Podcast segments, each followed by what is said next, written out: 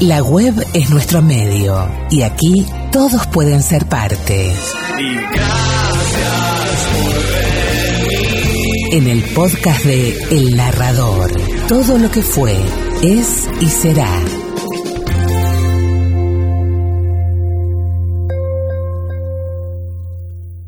Bien, exactamente 20 minutos pasaron de las 9 de la mañana y la charla habitual de todos los jueves con Daniel Bregua. Ya está Daniel en el teléfono. Daniel, muy buenos días. ¿Cómo te va? ¿Cómo andás? Buen día, Luis. Buen día para toda la audiencia. Bien. Eh, Dani, bueno, vos te imaginás cuál va a ser el primer tema que me gustaría por ahí de pronto que vos nos des tu reflexión. Me gustaría hablar sobre el cargado discurso de nuestro presidente, precisamente el inicio de las legislativas. ¿Cuál es tu opinión al respecto? bueno, a ver, eh, lo de ayer fue una de las páginas más negras de, de la historia esta que estamos viviendo realmente, por, por todo lo que se escuchó, por todo lo que se vivió, realmente una de las jornadas más negras de nuestra historia por parte de un personaje que inclusive hasta los más moderados ayer, em, cosa que me sorprendió mucho en los medios de comunicación, el que más suave lo tildó al presidente fue de arrastrado. Em, me sorprendió mucho, me sorprendió mucho la reacción de un periodismo que fue el mismo periodismo que lo encumbró, ¿no? El que en épocas de Macri salía a decir, basta Macri, para la mano, hay hambre, y salía con cartelitos de del frío en la ciudad, de la gente que dormía en la calle, de las tarifas, que ponía con un dólar a 20 pesos o a 40, ponía placas rojas las 24 horas del día en el ángulo de la pantalla con llamitas, eh, y después se dedicaron a vender al Alberto moderado, al Alberto neomenen, al Alberto que, que político astuto, y ahora ayer es como que todos, eh, como pasa siempre en este país, todos nacieron ayer en los primeros minutos del día, ¿no? Nadie se acordaba de nada. Lo mismo que Alberto, que describió una realidad argentina como si él, en vez de estar dando su último discurso en los cuatro años de la peor gestión de toda la historia de la República Argentina, eh, estuviese dando un discurso inaugural para sucederlo a Alberto mismo de todos los desastres que hizo. Fue realmente un bochorno, fue, como te digo, una de las páginas más negras de la historia, vergonzoso, vergonzoso la utilización de pobre gente eh, y llevarla ahí al Congreso, nombrarla y mostrarla como, como un animalito de circo y decirle, ven, acá la que tenemos a Rosita, que gracias a mis políticas se pudo comprar no un paquete de polenta, sino dos. Acá lo tenemos a Pepe Pótamo, que le regalamos una casa, se le cayó encima todo, la cabeza, no tiene dónde cagar, pero este, esto lo hicimos con el fondo de lo que quedó después de lo que se choreó, vaya a saber quién. Y todo así, todo realmente fue lamentable, en un tono de un discurso que claramente no lo escribió él, sino que eh, se lo escribieron los, eh, este, los, los serviles que están al mando de esta señora que tenía sentada al lado, fue todo muy vergonzoso, fue todo muy lamentable. Me dio la impresión, me dio varias impresiones. Yo mientras lo escuchaba, lo veía y me imaginaba a Alberto Olmedo con la gorra, con los cuernitos para arriba y la banda, viste, eh, que en lugar de la banda presidencial, Olmedo tenía una banda, una corona fúnebre que decía tus amigos. Sí, Costa Pobre. Bueno, eh, claro, de Costa Pobre. Y faltaba este, Vicente La Rusa al lado, viste, diciéndole, bueno, mira, ¿cómo vamos a hacer acá? Eh, eh, fue todo, en ese sentido me dio una impresión así, ¿no? Y en otro lado, mucho más preocupante, me dio la impresión de como esas películas yankees, el rey yankee que lo pone enfrente de una cámara, una pistola en la cabeza y le dicen, lee esto. Porque claramente eso se lo obligaron a leer y fue vergonzoso. Y por supuesto, el capítulo más vergonzoso, que espantó inclusive hasta el más rancio de los ensobrados, fueron los 30 minutos que le dedicó a la Corte Suprema realmente vergonzoso, con todo diagramado, el manejo de cámaras, todo, ¿no? Cada palabra que leía Alberto, primer plano cerrado sobre Rosa y Rosati, eh, realmente todo muy, muy vergonzoso. Usted tiene una de las páginas más negras de nuestra historia fue ayer, pese a que nosotros ya estamos tan hartos de todo que lo tomamos para la chacota, pero lo de ayer fue terrible, realmente terrible. Espantó a propios y a extraños. Y en cuanto al discurso en sí, cosas muy interesantes, por ejemplo, cuando en su afán de atacar a la justicia, a la Corte Suprema, a los juzgados federales, que eso fue una parte de un increíble cinismo, eh, reconoció que no hay un Estado de Derecho. Lo dijo textualmente en una frase del discurso, no vivimos en un Estado de Derecho. Y si queremos vivir, si queremos vivir en un Estado de Derecho, dijo después, con lo cual se autoincriminó, es decir, que eh, desde que está este gobierno no vivimos en un Estado de Derecho.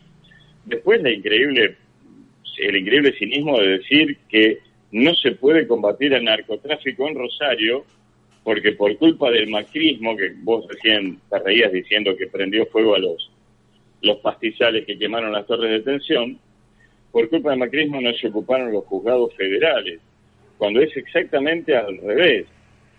Es exactamente al revés todos los juzgados federales están vacíos porque el peronismo, que tuvo mayoría automática en el Senado desde el regreso de la democracia, no vota los pliegos, porque quiere votar solamente los jueces amigos que le garanticen impunidad.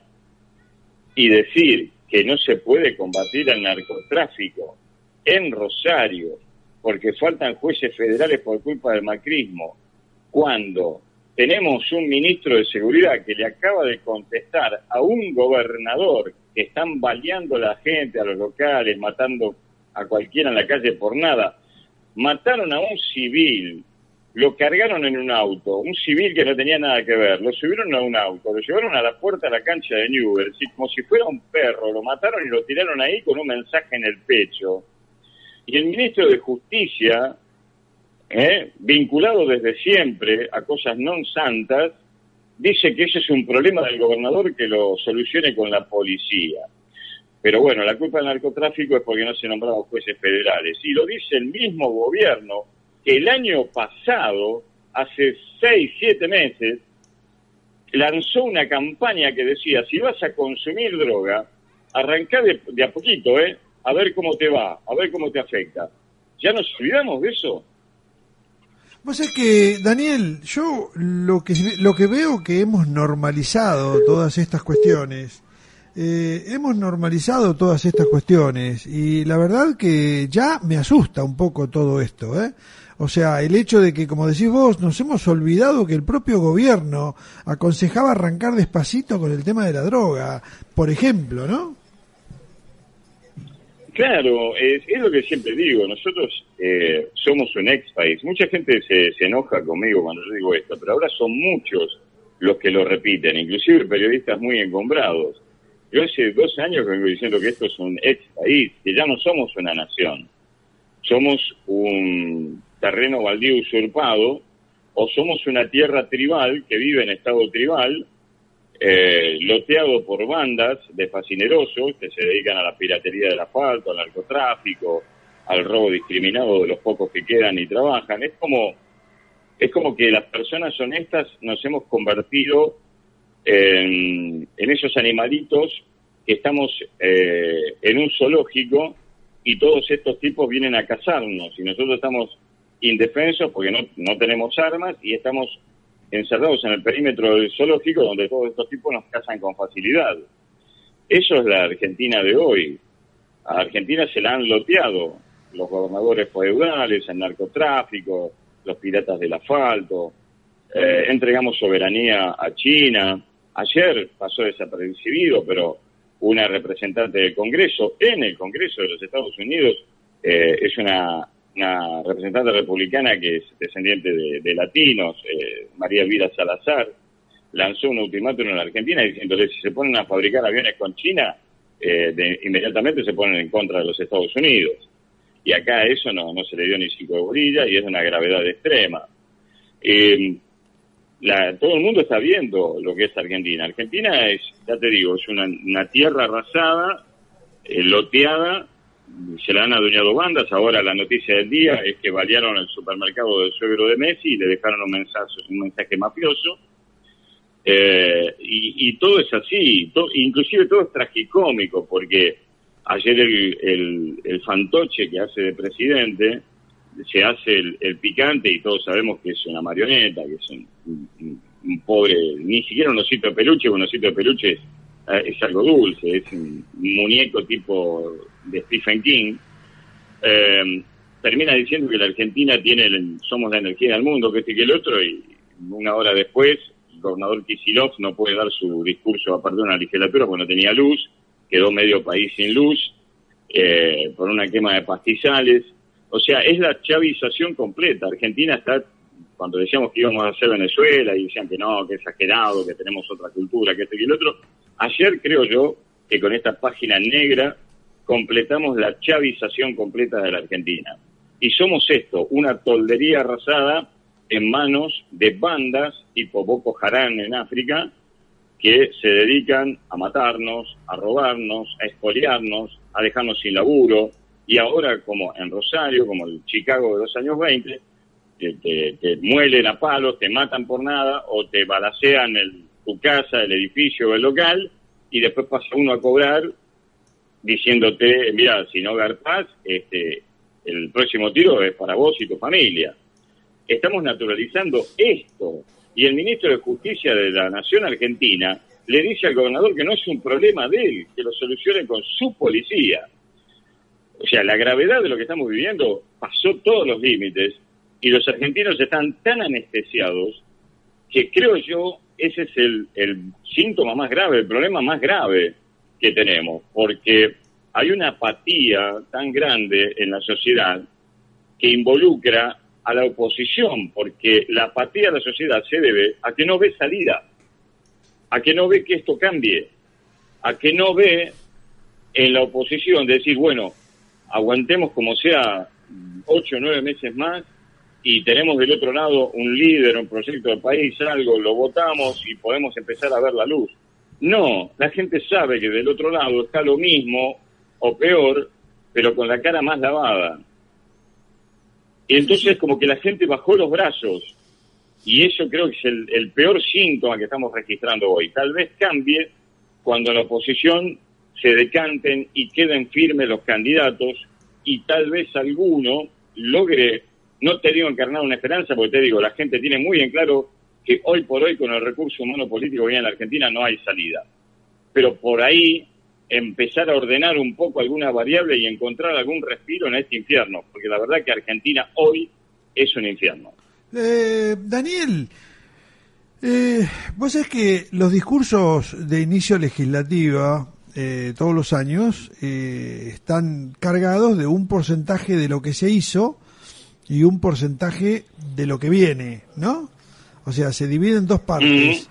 Lo que se hizo fue refutado después en muchos canales de televisión, inclusive con algunas, este, así de la misma manera que el presidente, eh, como vos bien describías, eh, sacó a algunas personas, eh, yo creo que hasta de mal gusto, ¿no? Diciendo a fulana de tal le dimos una casita, a sultano le hicimos tal o cual cosa, eh, y mostrarlos en cámara como si fueran realmente unos monitos en, en, un zoológico, ¿no? Eh, como, como contrapartida tuvimos después algunos datos relevantes, como por ejemplo una mujer que sale de Chaco diciendo que en Chaco para nada es lo que describió el presidente, que todavía hay más del 60% de Chaco que no tiene agua potable, que en algunos casos el gobierno, por ejemplo, algunas reservas este, de pueblos originarios, por ejemplo, hay una señora que es una agente sanitaria que cobra siete mil pesos por mes, eh, a modo de ejemplo, y como este hay varios, este, hay varios testimonios más con respecto de lo que fue el tema de la luz, etcétera, etcétera. Eh, el discurso del presidente para nada se condijo con lo que, lo que es normal. Y como contrapartida se conoce un dato solamente de lo que va a ser el discurso inaugural de las legislativas en Uruguay de la calle Pou, que es precisamente la baja de impuestos. Qué loco todo, ¿no? Claro, por supuesto. A ver, eh, eh, como te dije, el discurso de Fernández se lo escribieron y eh, es un discurso que, no tiene absolutamente nada que ver con nada que lo único que apuntaba era lo que le interesa a la señora que tenía al lado, pegarle a la Corte Suprema de Justicia, pegarle a todo lo que sea justicia, para victimizarse, no ir presa eh, y seguir disfrutando de toda la fortuna mala vida que tiene, más los 7.600.000 pesos que cobra de jubilación. eh, obviamente no podían hablar de la realidad. Si esto es el peor gobierno de toda la historia, con la peor banda de toda la historia, ¿qué, qué iban a hablar de la inflación? ¿Qué iban a hablar de la inseguridad? ¿Qué iban a hablar? Pero si, si la realidad lo desmiente, pero ni cinco minutos después. Eh, tenemos, el tipo estaba hablando de una Argentina imaginaria, que muchos dijeron yo quiero irme a, vivir al país de Alberto, eh, y no hizo una sola palabra, una mención a, un 100% de inflación anual, un 42% de pobreza, un 70% de pobreza infantil, eh, la devastación extrema, porque estos no son números que uno recita como chicana para pegarle al gobierno porque es antiperonista o gorila o todas esas boludeces que te tiran del otro lado para justificar lo injustificable. Es un drama sin solución. Cuando vos decís que siete de cada diez chicos son pobres, siete de cada diez chicos no comen, siete de cada diez chicos van a la escuela, cuando van no aprenden nada, no comprenden nada, no saben ni leer ni escribir y están mal nutridos, son personas que no se van a poder desarrollar, no van a poder ser una persona completa con todas sus capacidades apenas para poder alcanzar el destino que se merecen. Y después hablamos de derechos y de inclusión. Esa gente, por falta de nutrientes, por falta de educación, por falta de oportunidades, está condenada desde su tierna infancia. Es un drama que no tiene reparación. No es un número que tiramos a la marchanta cuando decimos el 70% de los chicos son pobres.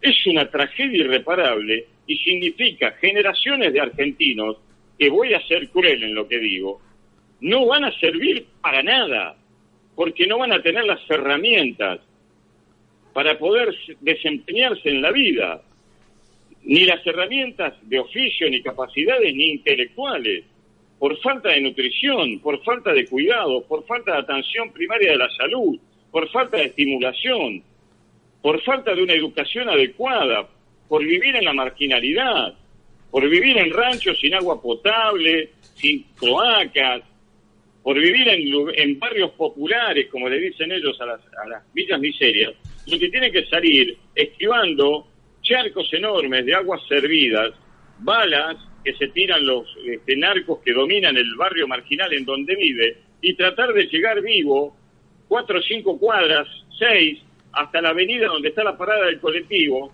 y rogar que no lo emboquen ni lo maten, para sacarle todavía encima que no tiene nada, que es un pobre diablo, que no le maten para sacarle las zapatillas agujereadas que tiene, la mochila agujereada que tiene, o un celular viejito, que ni siquiera es un Smart, que le regaló a alguien que se apiadó para que al menos pueda conectarse y llamar a sus padres si le pasa algo. Esa es la Argentina en la que estamos viviendo. Entonces, eh, es un drama irreparable esto. No son cifras, son vidas. Cuando vos decís que siete de cada diez chicos no comen, son siete vidas de cada diez que se pierden, que no van a tener las oportunidades que tuviste vos, que tuve yo, que tuvo Ricardo, que tienen otros. No hay forma de reparar eso, no hay política que repare eso. Y nadie lo comprende, nadie lo dimensiona o a nadie lo interesa, porque acá hay otro factor que es el que hace posible que esto suceda. Que en la Argentina la sociedad no reacciona. No solamente no reacciona, sino que se acostumbró a esto, convalida esto y sigue votando esto. Y del otro lado, no tenemos precisamente luces que iluminen. Al contrario, tenemos unos cuantos sinvergüenzas rosqueros que se postulan para que todo siga igual, pero con una carita lavada y que el perfume sea más rico, que huela más limpio. Pero están negociando con los mismos que dicen querer combatir. Eh, Dani, te cambio, interesantísima realmente lo que va de la charla. Eh, te cambio para un tema un poco más local. Eh, en alguna oportunidad hoy en la charla que tuve con Andrés Sellán lo comenté, este, el agrónomo Hogan me dijo, mijito, los balances este, se hacen al final de ciclo. Finalizó la temporada de verano 22-23. Eh, contame, ¿qué, qué, qué, qué pasó para vos? No pasó nada. Fue... Eh, Andrés dijo algo que, que yo vengo sosteniendo hace tiempo y que es difícil de decir porque te acusan de, discriminación. Eh, el turismo que viene a Miramar es un turismo de clase social muy baja, es un turismo sin poder adquisitivo, es un turismo que, que antes iba a Chapadmalal, a los hoteles, no es el turismo al que aspiraba el establishment de General Dorado, que siempre aspiraba a tener un turismo ABC1. El turismo que viene a Miramar es un turismo del conurbano, un turismo de, gente que la pelea, de gente que tiene pocos ingresos y que se da el gusto de venir a una ciudad que no le ofrece absolutamente nada, pero al menos es más tranquila y, más tranquila entre comillas, ¿no? Porque cada vez perdemos más turistas por los robos. Pero puede todavía puede dejar sueltos a los chicos por la peatonal, por la playa y todo eso. Pero es un turismo eh, de bajo poder adquisitivo, un turismo gasolero. Eh, Miramar gracias a estos 20 años de peronismo en General Alvarado, lo transformó eh, a Miramar en una ciudad turística para gente de bajos recursos. Eso duele, es muy duro decirlo, pero es la verdad. Entonces, eh, eso afecta a la marca turística Miramar. Te digo, hablar de estas cosas es, feo, eh, es duro, porque además te pueden acusar de discriminación, de un montón de cosas. Pero si vamos a hablar en términos turísticos, son elementos que se tienen en cuenta eh, a la hora de, establecer políticas turísticas y el target público que, como ciudad turística vos querés aspirar. Y Miramar ha perdido todo ese turismo que nunca llegó a ser ABC1, pero tenía un nivel importante porque teníamos principalmente el Poder Judicial, que veraneaba aquí, no nos olvidemos que eh, tuvimos una ex integrante de la Corte Suprema de la Nación, veraneando de toda la vida hasta su muerte aquí en Miramar, eh, el Poder Judicial en pleno, que hasta disputaba campeonatos y hacía conferencias y seminarios en nuestra ciudad, y teníamos turismo de eh, buen nivel de Mendoza, de San Luis, de San Juan, mucha gente de Rosario, cuando Rosario no era esta balacera que es ahora, muchísima gente del sur que venía aquí, y todo ese turismo lo hemos perdido, todo ese turismo se fue, harto de, de, un Miramar sucio, de un Miramar roto, de un Miramar abandonado, de un Miramar que no le ofrece nada, de un Miramar que no tiene shopping, que no tiene un cine moderno, que si vas al vivero, dos chiquitos que se les caen los mocos con las narices, todos sucios a caballo, pelan un cuchillo o un arma y te, te, asaltan adentro del vivero, eh, o que le reventaran las lunetas y las ventanillas de los autos en el vivero para robarle lo que había adentro, o que cuando iban a la playa al volver se encontraban la casa reventada y desvalijada, eh, toda esa gente se fue, la perdimos, porque además fue gente maltratada, gente maltratada por el comercio, por las autoridades, por el habitante de Miramar que siente un atávico desprecio por el turista, sobre todo si es de, de Capital Federal.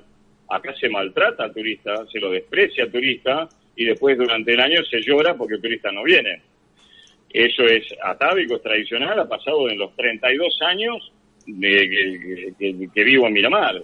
Es más, siempre cuento la anécdota, el día que bajé del micro, eh, aparte de, preguntarme con cara de pocos amigos a qué venía yo acá a Miramar, lo primero que me dijeron, un conocido comerciante de ese entonces, eh, fue acá Miramar está todo hecho, pero mal.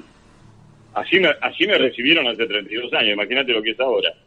Eh, entonces, Miramar en ese aspecto no es atractivo para las grandes marcas, no es atractivo para, digamos, no tiene glamour. Fíjate vos que han puesto ese tipo de empresarios, han puesto de moda Chapat Malal.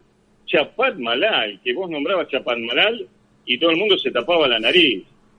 Los famosos chetos se tapaban la nariz cuando vos hablabas Chapat Malal. Se te cagaban de risa si vos decías que ibas a Chapat Malal. Porque poco menos que ibas como un leprosario. Y ahora Chapadmalal lo han puesto de moda con emprendimientos que tienen que ver con, con, bebidas, con bodegas, con, con cierta gastronomía de primer nivel. Y Chapadmalal es una cuadra, son dos. Y nosotros que estamos al lado no recibimos esa inversión. ¿Por qué? Porque no somos atractivos por un montón de condiciones. Entre ellas, el tipo de turismo que estamos recibiendo, la infraestructura que no tenemos, eh, tenemos pastizales altos. Yo acá en Parque Mar y Parque Bristol siempre tuvimos gente de muy buen nivel adquisitivo que tenía sus casas aquí. Bueno, las vendieron y no vinieron más. Por los robos, por los asaltos, por las ratas, por este, los caballos y las vacas entrándoles a su propiedad, el pastizal que te pasa a la cabeza. Hace años que no vemos un tractor cortando el pasto acá en esta zona, la inseguridad, la falta de luminaria, el barro con el que te quedas encajado con el auto de alta gama con el que venís de Buenos Aires. Todo eso lo perdimos. Y después, cuando querías ir, ¿qué hacemos en Miramar? ¿A dónde vamos? Y bueno, una noche vamos a un restaurante. Vamos a un cine del año del culo, que no tiene proyector digital, con un sonido espantoso, con las pulgas en la butaca, con el techo que se llueve. Y también ha dejado de venir los espectáculos. Cuando yo estaba en Cultura y estaba en el Egatur, era un infierno de espectáculos que teníamos todos los días. Y vos lo sabés, Luis, porque también los entrevistábamos en esta radio. Los llevábamos a la radio, ¿te acordás? Llevábamos a Luisa Culió, llevábamos, llevábamos a Hugo Varela, llevábamos a, al negro García López, le hacíamos este, notas a Papo. Ahora no viene nadie. Los espectáculos de Mar, de, de Mar del Plata no vienen a Miramar. No vienen a Miramar. Antes teníamos la cartelera completa. Ahora no viene nadie. No viene nadie porque no es rentable, porque no hay poder adquisitivo. Miramar se ha caído como se cayó el país hay una política que nos llevó a esto, porque evidentemente los que nos gobiernan quieren esto, quieren esta Miramar, empobrecida, obsoleta, sin infraestructura, parece que con eso lucran, pero a nosotros como marca turística nos hace desaparecer del mapa. Miramar no es atractiva para ningún gran, para ninguna marca grande, ni para ningún gran inversor. Por, primero porque no tiene recepción en la política local. Y segundo, por el tipo de turismo que viene, a esas marcas no les interesa porque no tienen poder adquisitivo para consumir lo que esa marca vende. Y, y tampoco, por ejemplo, eh, a esas grandes marcas les va a interesar hacer eventos así con mucho glamour, que convoca gente adquisitiva, como, no sé, Miramar podría en una estancia hacer un torneo de pato, por ejemplo, o de polo, o podríamos hacer un seven de rugby como tuvimos muchos años, pero ampliado con grandes figuras del rugby de primera división. Eh, podríamos tener un mini torneo de verano en el Polideportivo Municipal, como cuando se inauguró se hacía, que venía la selección de vóley o el conjunto de básquet con torneos de Mar del Plata. El básquet que está creciendo a Miramar y si no se le da ayuda, todo ese, ese esfuerzo se va a perder, se convoca muchísima gente y eso sí es atractivo para los sponsors, ¿te das cuenta? Todas esas cosas no se hacen y entonces Miramar se empobrece cada vez más y por ende el público que viene, con todo respeto, porque yo no soy precisamente el príncipe de Asturias, pero es un público que la pelea, un público que la pelea, que, trata de, tener su merecido descanso en una ciudad bonita, pero que te viene a Miramar, alquila el hotelito, el departamento que puede, meten 10 personas en un monoambiente y se van al supermercado a comprar 150 de jamón y 150 de queso de máquina. Es así. Eh, es duro, es durísimo lo que decís, pero cuánta razón que tenés. Daniel, muchísimas gracias por estos minutos. Fueron 28 minutos impecables. Muchos, como digo siempre, pueden o no coincidir con vos, pero que, que de alguna manera nos abrís la mente, es cierto. Así que bueno, muchísimas gracias por estos minutos. No, no, no, gracias a vos, gracias a vos y bueno, nos, nos estaremos reencontrando en la próxima charla. La web es nuestro medio y aquí todos pueden ser parte. Y gracias En el podcast de El Narrador, todo lo que fue, es y será.